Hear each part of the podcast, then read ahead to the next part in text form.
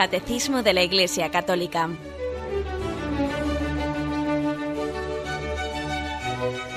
Un programa dirigido por Monseñor José Ignacio Munilla, Obispo de San Sebastián.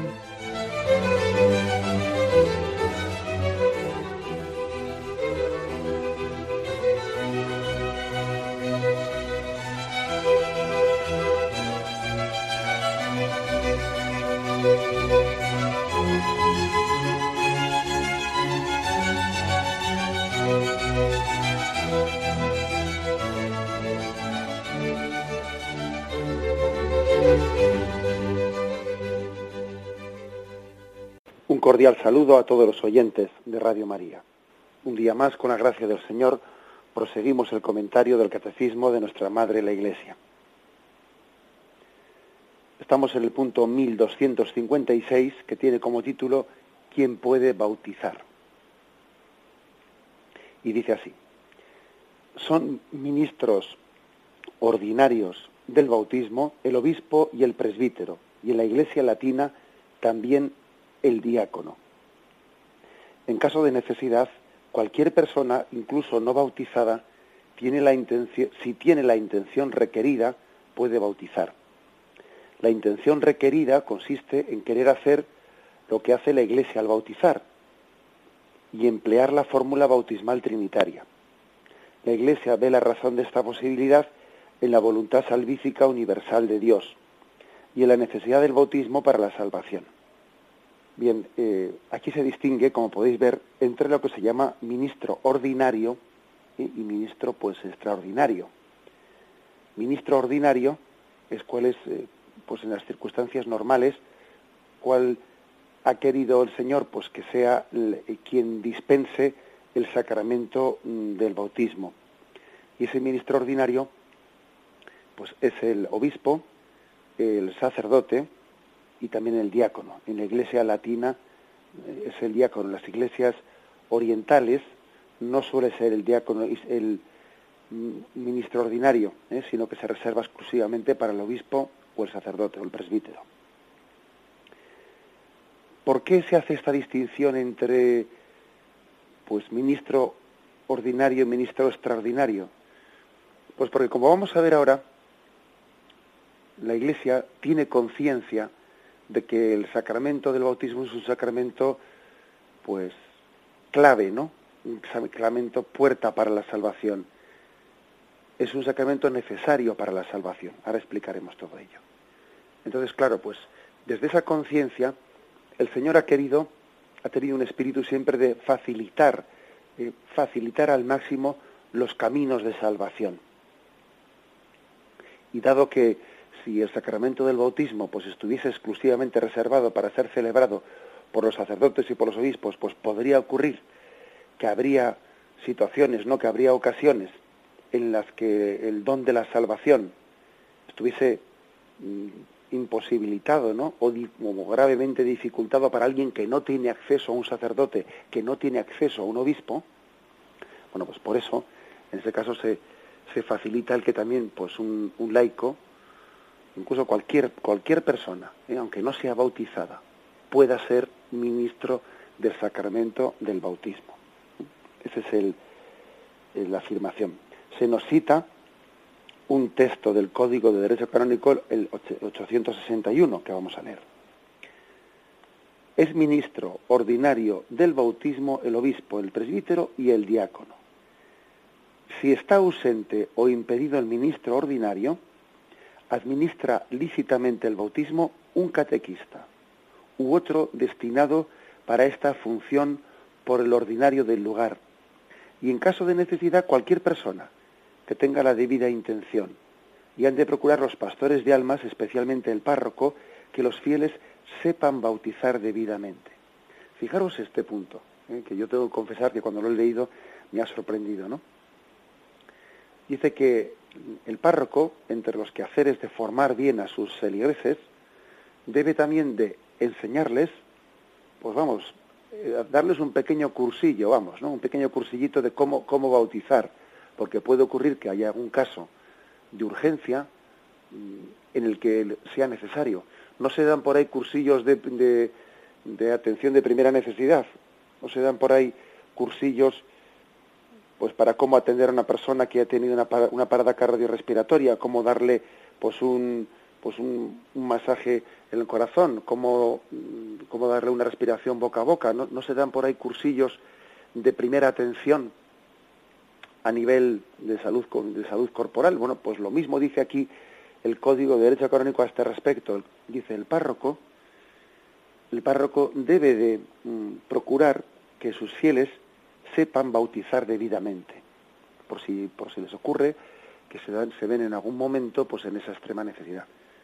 Bueno, digo que me llama la atención porque la verdad es que pues es que yo no lo he hecho nunca, o sea, nunca se me ha ocurrido a, mis feligreses pues darles esa enseñanza, o sea, enseñarles prácticamente, aunque uno entiende que, pues, eh, que la, misma asistencia eh, de los fieles a los bautismos de, de, su parroquia es un, buen cursillo, ¿eh? o por lo menos es un cursillo mínimo. El que ha asistido repetidamente a los bautismos de los miembros de su parroquia, pues, pues en esa misma asistencia ha ido aprendiendo cómo se bautiza, ¿no?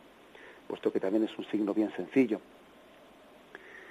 Bien, dice, continúa este punto del código, exceptuando el caso de necesidad, a nadie es lícito bautizar en territorio ajeno sin la debida licencia ni siquiera a sus súbditos.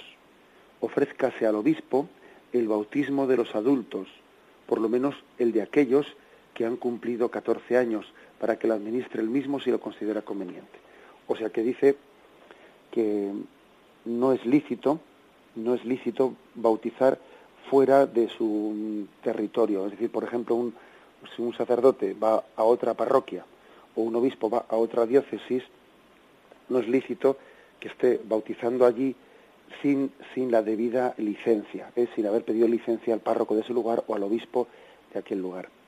Ojo, fijaros, dice no es lícito, no dice no es válido. O sea, es válido el bautismo.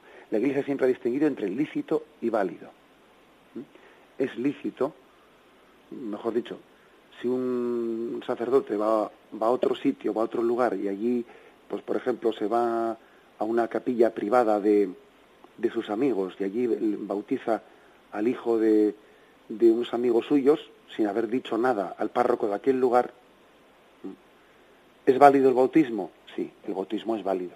Aunque no es lícito lo que el párroco ha hecho, debería de haber, eh, pues, haberse puesto en comunicación con el párroco de aquel lugar y debería de haber eh, pues pedido un permiso, etcétera, eh, pues porque las cosas hay que hacerlas bien hechas. Entre otras cosas porque ese, ese bautismo tiene que estar registrado ¿eh? En los libros parroquiales de la parroquia. Entonces, por lo tanto, aunque, aunque sería válido, pues no sería lícito. Estas son las matizaciones pues que se hacen. Aquí de todo lo que hemos escuchado, pues la, la afirmación eh, principal eh, es el que la Iglesia da grandes facilidades no para poder administrar el sacramento del bautismo facilita ¿por qué lo facilita tanto? pues por lo que hemos dicho porque tiene conciencia de la necesidad pues para para poder eh, acceder a la salvación no que este es un sacramento de salvación entonces la facilita tremendamente otra otro detalle otro detalle que hay que darle pues una vuelta un poco para entenderlo. Dice aquí, en caso de necesidad, cualquier persona, incluso no bautizada, si tiene la intención requerida, puede bautizar. ¿Qué es esto de la intención requerida? Dice, la intención requerida consiste en querer hacer lo que hace la Iglesia al bautizar y emplear la fórmula bautismal trinitaria. O sea, es decir, el querer hacer lo que la Iglesia hace, querer hacerlo. Hace poco, pues una, una oyente un oyente llamaba y hacía una pregunta interesante, ¿no? Decía, bueno, pero si para que un sacramento sea válido hace falta tener la intención, eh, la intención que tiene la Iglesia al celebrarlo, decía ella, pues imaginémonos que una persona que puede ser sacerdote, ¿eh? o puede ser un seglar, o quien sea, que igual tiene crisis de fe y que igual no cree ni en el pecado original, ni en cosas por el estilo, ¿no? Pues entonces bautiza. Y ella, claro, este oyente, esta oyente preguntaba, bueno, si, si esta persona tiene las ideas así de confusas, ¿no? Pues porque no cree en el pecado original, etcétera, etcétera. Entonces, no tiene la intención de hacer lo que, lo que hace la Iglesia. Entonces, ese, ese sacramento del bautismo es válido. O sea, yo que creo siempre conviene darse cuenta de que la Iglesia en sus formulaciones es muy mide mucho las palabras. ¿eh? No dice que para que el sacramento sea válido, el ministro, el que lo está celebrando, tiene que tener eh, perfecta conciencia de lo que está haciendo. Dice quiere, o sea, que tiene sencillamente, quiere hacer lo que la Iglesia hace al bautizar. O sea, no se le pide, para que sea válido el sacramento, no se le pide pues el que él sea consciente de todo lo que supone el bautismo, sino se le pide un mínimo, y el mínimo que se le pide es que quiera hacer lo que la Iglesia llama bautizar, y punto.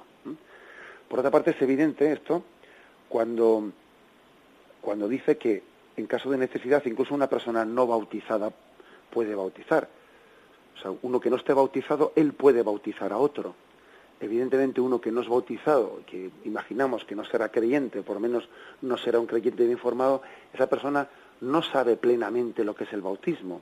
Él va a bautizar a otro sin tener él clara conciencia de lo que es el bautismo, sin tener conciencia de que este bautismo perdona el pecado original, perdona los pecados personales, nos hace hijos de Dios, nos integra en la iglesia, eh, pues esa persona, pues sobre todo si es no bautizada, pues posiblemente no, no sabrá eso. Pero fijaros, sin embargo la iglesia proclama la validez de ese sacramento. ¿Por qué? Porque basta con que esa persona quiera, tenga la intención de hacer lo que la iglesia hace, es decir, vamos a bautizar a esta persona, imaginaros que, alguien que está en peligro de muerte pues le ha pedido a un, a un amigo suyo que no es cristiano porque no hay otro, le dice, por favor, bautízame. Y esa persona dice, ¿cómo lo hago? Hazlo así y así y así. Bueno, pues esa persona a la hora de hacerlo tiene la intención de hacer lo que su amigo le ha pedido, es decir, lo que la iglesia lo que la iglesia hace en ese rito, luego es válido el sacramento. Es válido que como preguntó aquella oyente, pues el que bautiza tenga una crisis de fe. Bueno, pues eh, rezaremos por él, ¿eh? rezaremos por él, pero no por eso el sacramento que celebra deja de ser válido. La Iglesia suple ¿eh? en ese en ese sentido. La Iglesia suple. Una cosa es querer hacer lo que la Iglesia hace y otra cosa es tener plena conciencia y una fe firme, que eso, pues por desgracia puede haber personas que tengan crisis al respecto, ¿no? Pero no por eso el sacramento deja de ser válido. Ojo, ¿eh? no por eso se compromete la validez del sacramento, porque la Iglesia está asistiendo, está de alguna manera asegurando eh, con, su, con su asistencia pues el, sencillamente la validez de ese sacramento. El motivo último, lo dice este punto al finalizar, la Iglesia ve la razón de esta posibilidad en la voluntad salvífica universal de Dios. ¿eh? Aquí se nos citan dos textos. Primera carta de Timoteo, capítulo segundo, versículo 4. Esto es bueno y agradable a Dios nuestro Salvador, que quiere que todos los hombres se salven, que todos los hombres se salven y lleguen al conocimiento pleno de la verdad. Porque hay un solo Dios y hay también un solo mediador entre Dios y los hombres, Cristo Jesús, hombre también, que se entregó a sí mismo como rescate por todos. O sea que Jesús se entregó por todos, no solo por algunos. Y Él quiere que todos los hombres se salven, no solo algunos. Fijaros que una de las herejías que rechazó eh, la Iglesia Católica a lo largo de sus siglos fue la afirmación de que Jesús había muerto únicamente por la salvación de los que estaban predestinados al cielo, que por los otros no había muerto. Una explicación muy cómoda, ¿verdad? Muy cómoda eso de decir, no, Jesús ha muerto por la salvación de, para redimir a los que iban a salvarse. Él no ha muerto para, eh, por aquellos que él sabía que nos iban a salvar y por eso no ha muerto. No, esa explicación la Iglesia la rechazó de plano. Jesús ha entregado su vida por todos. Y entendemos también el sufrimiento de un padre cuando ha visto que, que algunos hijos han rechazado o que, o que rechazamos ¿no? el don de su salvación. Un padre sufre cuando ve que sus hijos están rechazando lo que él hace por ellos. Dios sufre, sufre en este sentido, ¿eh? en el sentido de que, de, que de que el amor no es amado, de que la salvación que es ofrecida no es recibida. y este es un misterio tan grande que a veces nos es más cómodo, más cómodo decir, pues, esto que estas herejías, ¿no? La herejía jansenista y algunas otras afirmaron, bueno, pues Jesús únicamente murió eh, por redimir a los que iban a salvarse ir al cielo. No, no, falso. Jesús entregó su vida por la salvación de todos, de todos. La entregó por el hijo pródigo que estaba, estaba fuera, de, fuera de casa, por el que estaba en casa, la entregó por todos. Y bueno, y aquí se sigue, aquí se sigue, pues el que la Iglesia, tomando conciencia de esa voluntad salvífica universal de Cristo, ponga todas las facilidades posibles para que el sacramento sea administrado en bien de todo el mundo. Porque tiene esa conciencia de que Jesús lo hizo todo por la salvación y por eso también nosotros decimos, pues vamos a facilitarlo totalmente por la salvación. El segundo texto, que ya hemos tenido ocasión de leerlo en días anteriores, y les dijo, id por todo el mundo y proclamad la buena nueva a toda la creación. El que crea y se bautice se salvará, el que no crea será condenado. Bien, por lo tanto, es importante que pasemos a explicar ahora el, motivo de la necesidad del bautismo para la salvación. ¿eh? Vamos a explicarlo y ahora tenemos un breve momento de reflexión, continuamos en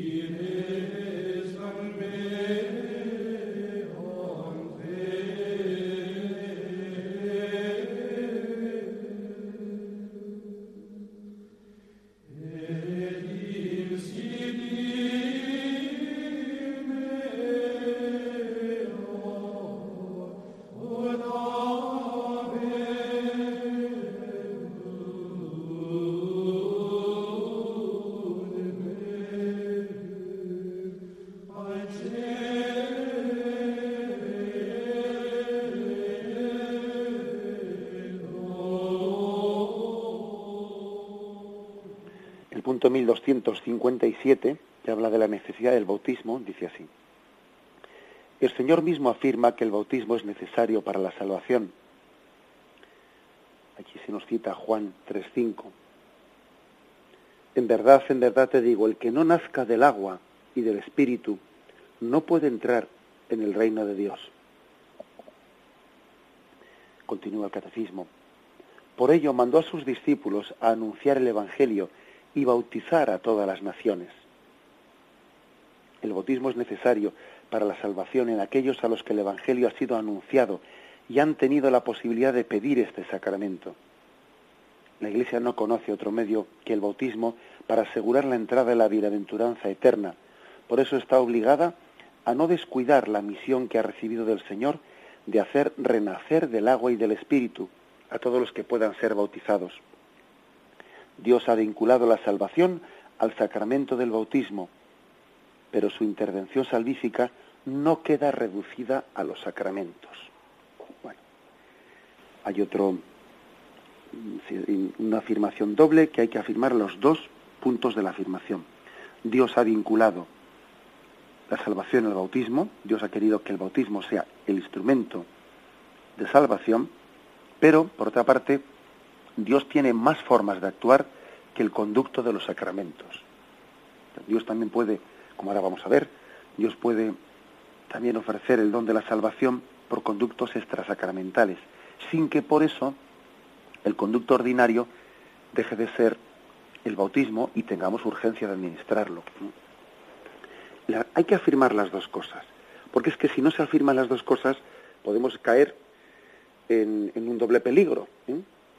Por una parte, o el peligro mm, que podríamos llamar fundamentalista, no sé si, si ese término me cae muy simpático, porque la palabra fundamentalista es ir a lo fundamental, pero bueno, podría ser el de el peligro de, de imaginar pues un Dios que está con las manos atadas a unos medios humanos, que aunque sean medios divinos también, ¿eh? porque ojo, el bautismo no es un medio humano, sino que es un medio divino puesto en manos de la Iglesia. Bien, pero Dios supera todo medio. Dios supera todo medio. Entonces, hay que decir que el único medio que es eh, absolutamente insuperable es el de Jesucristo. Jesucristo ¿eh? es el único medio, el único instrumento, el único mediador a través del cual Dios envía la salvación al mundo. Incluso los que no saben eh, que Cristo es el Salvador, cuando estén pues en el cielo, si es que han vivido conforme, ¿no? conforme a la, voluntad de Dios y, reciben el don de la salvación, entonces sabrán que Cristo les ha salvado. Un Jesucristo que ellos en la tierra no conocieron, pero no ha habido otro Salvador para ellos. Aunque ellos no hayan conocido a Cristo aquí, su Salvador ha sido Jesucristo. Y digo que por tanto hay dos, dos extremos, dos peligros. Uno es el peligro de pensarse eh, pues que mm, únicamente los que están inscritos en el registro de, bautizados de la, de la, parroquia, ellos pueden salvarse y los demás no porque no tienen su nombre escrito. Pues es un peligro de, digamos, yo, he dicho de fundamentalismo, de, hacer una imagen equivocada, eh, equivocada de esa voluntad salvífica del Señor. Vamos, hay muchas sectas que vienen a afirmar básicamente eso. ¿eh? Hay muchas sectas que vienen a afirmar, pues, el que no sea testigo de Jehová no podrá ir al cielo. Bueno, pues es que lo afirman expresamente. Ahora bien, em, hay también un extremo contrario, y hoy en día caemos más fácil en este segundo extremo. Y el segundo extremo dice, bueno, pues si total Dios también puede salvar, eh, porque Dios lo puede todo, y Dios no únicamente salva por el conducto de los sacramentos, sino por el camino de extrasacramental, Dios puede dar su gracia por muchos caminos, pues entonces entonces no, es tan urgente eh, bautizar, entonces no es tan urgente ir a las misiones, entonces no es tan, urgente cumplir la palabra de Jesús, esa ir por todo el mundo proclamando el Evangelio. pues entonces no hay que estar incomodando a la gente y, y, es decir, este segundo peligro todavía se está dando más que, que el primero, que el del fundamentalismo, ¿no? Se está dando mucho, de alguna manera, menospreciando o dándole menos importancia, menos urgencia a los sacramentos. Y los dos peligros, los dos peligros, eh, pues deben ser rechazados. Tenemos que afirmar que Dios tiene capacidad de dar su salvación, incluso por medio extrasacramentales, pero no por eso existe una absoluta urgencia en que el medio ordinario en, procurar facilitar a todo el mundo el medio ordinario que es el de los sacramentos. Porque lo que no podemos es estar eh, siempre recurriendo eh, a la situación especial, a la situación extraordinaria. Son siete los sacramentos ¿no? de la salvación, siete los sacramentos fundados por Cristo. Algunos con un poco de gracia, bueno, pues un autor con gracia, decía también que algunos se salvan por el octavo sacramento. El octavo sacramento se refería al sacramento de, la ignorancia, pues que si es ignorante, si él ignoraba que, los dones de la salvación estaban dados en, Jesucristo, a la Iglesia Católica, y a través de los siete sacramentos, también su ignorancia le salvará. Entonces, con un poco de así de, buen humor, decía este autor que algunos, algunos se salvan por el octavo sacramento, por el sacramento de, entre comillas, ¿no? De la ignorancia. Bien, pero lo que no podemos pensar, lo que no podemos proponer es mm, quedarnos cómodos en esto y bueno y dejar de predicar los siete sacramentos en la esperanza de que la gente se salve por ese octavo sacramento de la ignorancia que no hombre que eso no puede ser porque siempre el conducto ordinario para la salvación pues será lógicamente será mucho más fácil porque es más fácil recibir un don cuando uno es consciente del don que está recibiendo, cuando se lo están predicando, cuando le están diciendo que se abra a recibirlo, siempre será más fácil el don de la salvación a través de los sacramentos objetivamente ¿eh? instituidos por Cristo, que no a través de, ¿eh? pues de una situación en la que la ignorancia exime de culpa y tal y cual. Siempre será mucho más fácil lo primero que lo segundo. Bien, luego, esta es ¿eh? la, la, afirmación que hay que hacer, una afirmación importante, como veis. Y esto es doctrina del Concilio Vaticano II, que creo que es importante decirlo, porque a veces se ha hecho una caricatura del Concilio Vaticano II, como si el Concilio Vaticano II hubiese afirmado una doctrina que era distinta a la que la tradición católica había afirmado hasta entonces. Bueno, pues eso no es cierto. No es cierto. El Concilio Vaticano II pues, empalma con toda, con toda la tradición de la Iglesia de los concilios anteriores, ¿no? Como no puede ser menos, porque es que si no sería, pues sería, eso no sería un concilio, no sería pues una ruptura de la fe de la Iglesia. Fijaros, por ejemplo, lo que dice el punto 14 de la Constitución Lumen Gentium. Dice, el Sagrado Concilio pone ante todo su atención en los fieles católicos y enseña, fundado en la Escritura y en la tradición, que esta iglesia peregrina es necesaria para la salvación. Pues solamente Cristo es el mediador y el camino de la salvación, presente a nosotros en su cuerpo que es la iglesia, y él inculcando con palabras concretas la necesidad de la fe y del bautismo, confirmó a un tiempo la necesidad de la Iglesia, en la que los hombres entran por el bautismo como puerta obligada. Fijaros que estamos hablando del Concilio Vaticano II y que está hablando de que existe la necesidad de Cristo mediador, la necesidad de la Iglesia, la necesidad del bautismo como puerta obligada. Por lo cual no podrían salvarse, continúa, por lo cual no podrían salvarse quienes sabiendo que la Iglesia Católica fue instituida por Cristo como necesaria, rehusaran entrar o no quisieran permanecer en ella. es decir, aquel que haya tenido la luz suficiente para conocer pues que Cristo es el Hijo de Dios enviado a nosotros para nuestra salvación, que la Iglesia es el cuerpo místico de Cristo, que la Iglesia está fundada por Cristo y le ha dado los medios objetivos de salvación, que aquel que, que no conociese, ¿eh? pues que el bautismo es la puerta de la salvación, aquel que no, no lo conociese, pues Dios, Él le juzgará según la verdad que ha conocido en su conciencia. Por eso el juicio subjetivo nosotros nunca lo podemos hacer, porque Dios es el que juzgará, porque Él solo Él conoce qué verdad es la que uno ha conocido en el interior de su conciencia. Ahora bien, también afirma el concilio ¿eh? que nosotros sin poder juzgar a nadie eh, concretamente, sí que afirmamos con lo que Jesús dice en el Evangelio, pues que si alguien ha conocido estos dones de salvación en Cristo, en la Iglesia, en los sacramentos, y los ha rechazado conscientemente, que en ese rechazo él ha rechazado la salvación. Él ha rechazado la salvación dice Marcos 16, 16, no lo olvidemos. ¿eh? El que crea y se bautice se salvará, el que no crea se condenará. O sea que la cosa, como veis, es urgente. La afirmación del Concilio Vaticano II es una afirmación potente. En la Iglesia no se avergüenza de proclamar, ¿no? Pues cuál fue el mensaje de Jesucristo y, lo proclamamos, ¿no? A todas, a todas las gentes. Vamos a meditarlo y continuamos en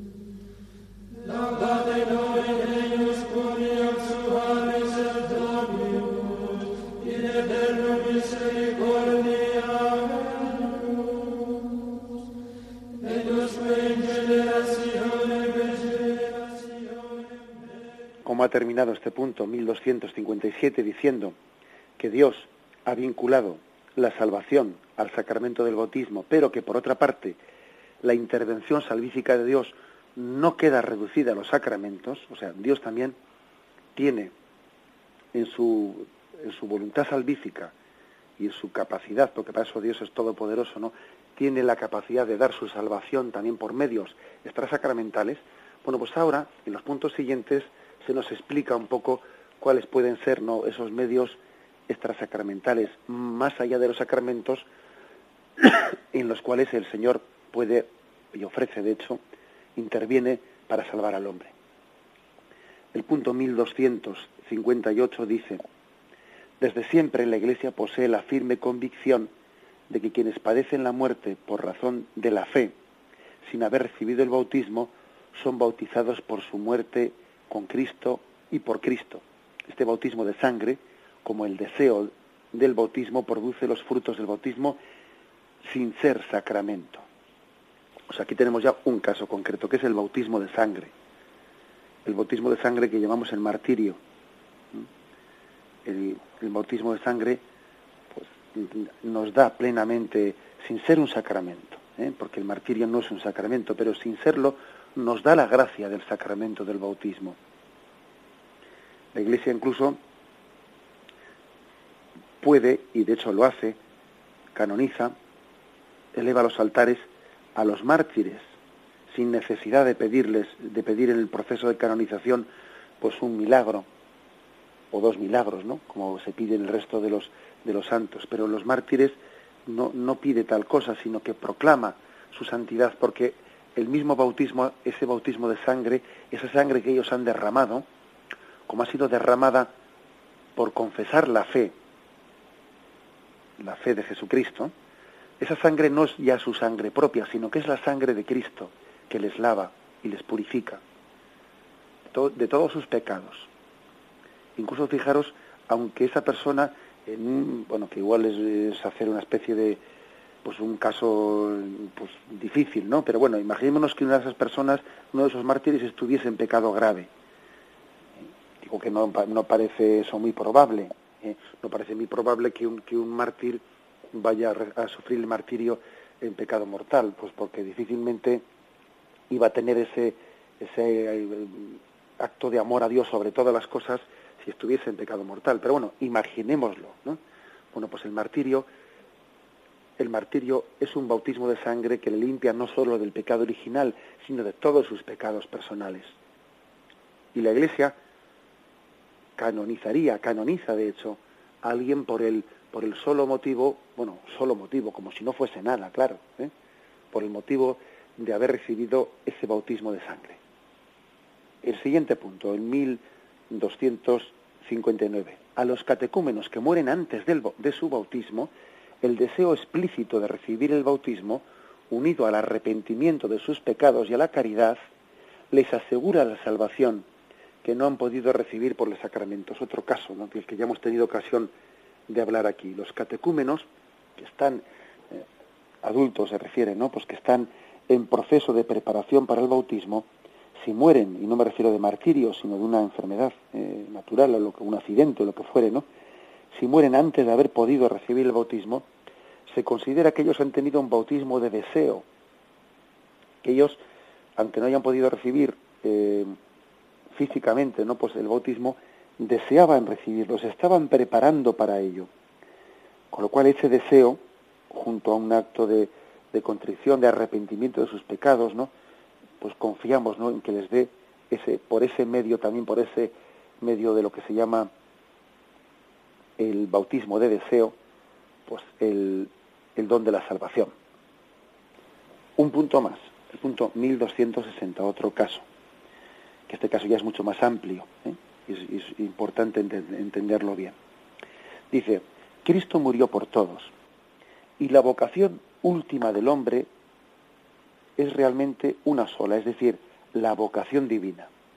En consecuencia, debemos mantener que el Espíritu Santo ofrece a todos la posibilidad de que de un modo conocido solo por Dios se asocien a este misterio pascual. Todo hombre que, ignorando el Evangelio de Cristo y su Iglesia, busca la verdad y hace la voluntad de Dios según él la conoce, puede ser salvado. Se puede suponer que semejantes personas habrían deseado explícitamente el bautismo si hubiesen conocido su necesidad. Es decir, Dios, Dios ha creado al hombre con un deseo natural de conocer la verdad y amarla una vez conocida. El hombre tiene obligación, por ese entendimiento y esa voluntad que Dios le ha dado en su alma espiritual, de conocer la verdad, de buscar la verdad, de no conformarse con la mentira, de no conformarse con la mediocridad, con la duda, de, de buscar la plenitud. Entonces, todo hombre debe de buscar, no está llamado, tiene vocación a la verdad y vocación al bien, a buscar la verdad y abrazarla una vez descubierta. Bien, pues fijaros, aquí pone un ejemplo bien hermoso.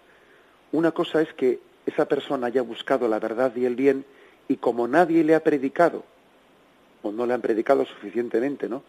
Que esa verdad y ese bien que busca es Jesucristo y está en el seno de la iglesia, pues él es posible que haya estado buscando a Cristo sin saberlo, que era Cristo a quien buscaba. Es Cristo aquel a quien él buscaba. Es Cristo el bien al que se abrazaba, aunque él lo desconocía en ese momento. Si él hubiese sabido que la verdad es Cristo, si él hubiese sabido que la bondad es Cristo, si él hubiese sabido que la belleza es Cristo, entonces se hubiese abrazado al Señor sin duda alguna, ¿no? Pero podemos decir que, que aunque no lo haya hecho de una manera explícita, implícitamente él se ha abrazado a Jesucristo, porque ¿qué es la verdad sino Cristo mismo? ¿Qué es el bien sino Cristo mismo? ¿Qué es la belleza sino Cristo mismo? Es por lo tanto la, un punto que como veis es muy importante, ¿no? A la hora de, de entender las cosas. Solamente Dios sabrá, solamente Dios sabe, ¿no? Hasta qué punto una persona eh, ha conocido, primero, hasta qué punto una persona ha buscado sinceramente la verdad y la bondad. Solamente solo Dios lo sabe. Si uno busca verdaderamente la verdad o ha buscado lo cómodo, lo que le apetece, ¿eh? Y solamente Dios sabe hasta qué punto esa persona tenía conciencia de que la verdad y la bondad estaban ligadas en, en la revelación de Cristo, a la revelación de Jesucristo.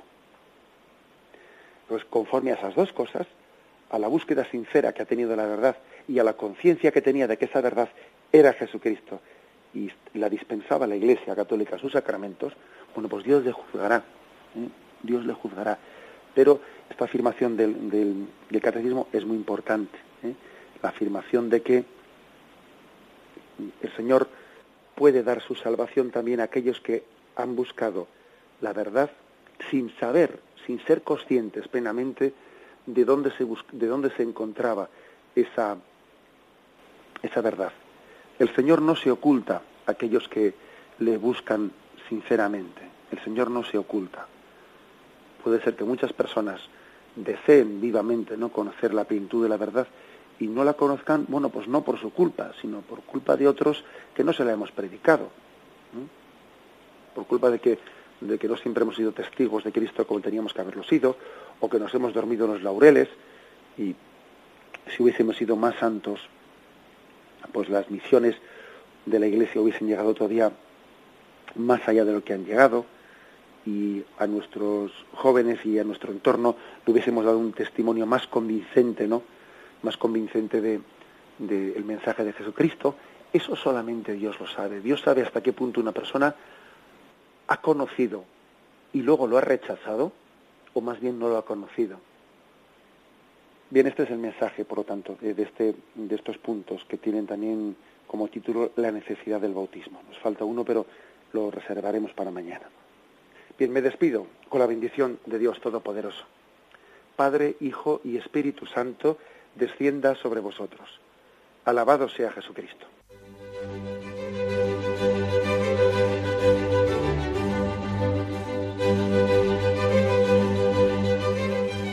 Finaliza el Catecismo de la Iglesia Católica, un programa dirigido por Monseñor José Ignacio Munilla, obispo de San Sebastián.